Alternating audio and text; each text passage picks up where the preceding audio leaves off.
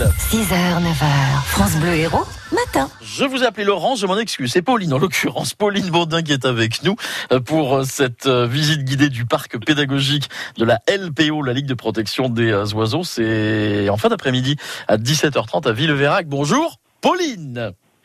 Et bonjour. Ça va bien? Ça va très bien, merci. Qu'est-ce qu'on va découvrir? Quels sont les oiseaux qui vont être peut-être pas à notre portée, mais avec quelques jumelles, on pourra bien les voir?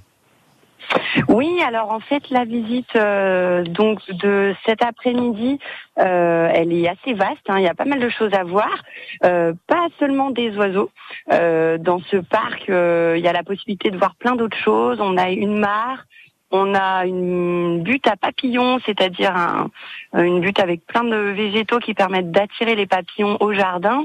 On a également euh, un sentier botanique, euh, une spirale aromatique, voilà, plein de choses qui permettent à la faune de venir se ressourcer, euh, s'alimenter, se sentir bien. Alors on peut supposer que pour attirer les papillons, vous avez mis quelques arbustes.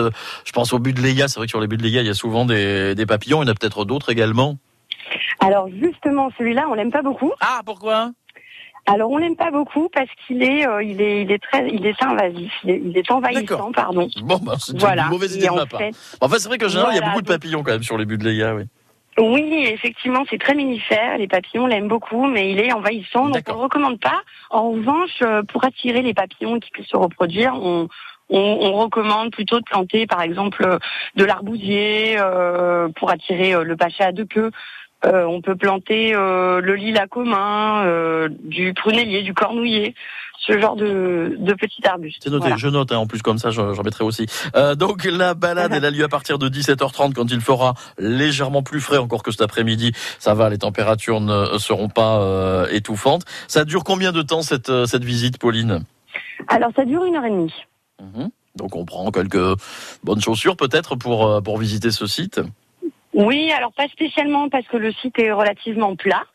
Euh, voilà. Mais des bonnes chaussures, c'est toujours mieux, oui. Oui, en effet. On n'y va pas en tongs, quoi.